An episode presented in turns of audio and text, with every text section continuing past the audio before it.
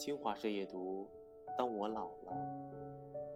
当你老了，头发白了，睡意昏沉；当你老了，走不动了，炉火旁取暖，回忆青春。当熟悉的旋律缓缓响起，在某个温暖的午后或微冷的深秋，作为一名教师，我们憧憬自己老了之后的模样会是怎么样？是每天清晨右手菜篮，左手牵狗。亦或是从一个地方辗转去另一个地方尽情玩乐。虽然日子很长，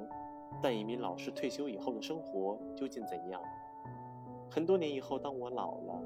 也许还没有白发苍苍，只是皮肤流失了水分，眼睛里混进了烟火。我老了，偶尔出门会记不住回家的路，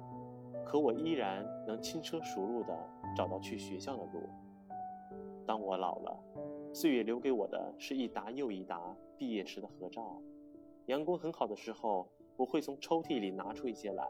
安静地坐在阳光下，使劲儿地去想照片上的孩子们叫什么。也许我能记起几个名字，也许大多数的孩子我只是觉得脸熟，可我明确的知道，这些照片是我这一生最宝贵的财富。当我老了，终于到了。可以终日无所事事的年纪，不用写教案，不用评级，不用去管各种各样的常规检查，我过上了浇花、喝茶、看报的小日子。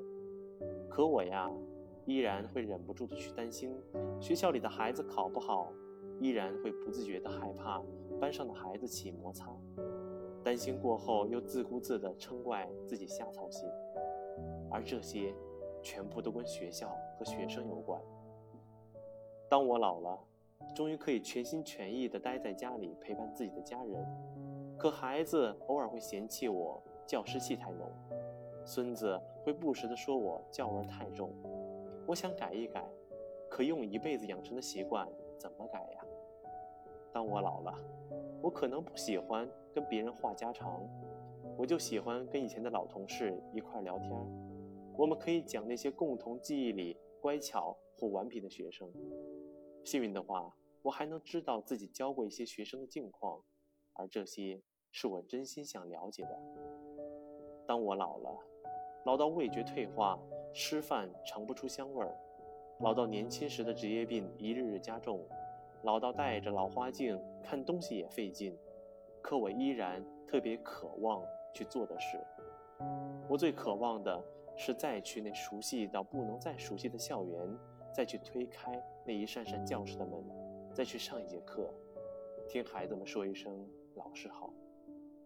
我教了一辈子的书，遇了一辈子的人，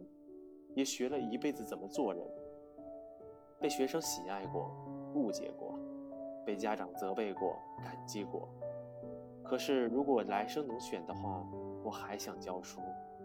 因为教书育人是我用一生做过最幸福的事。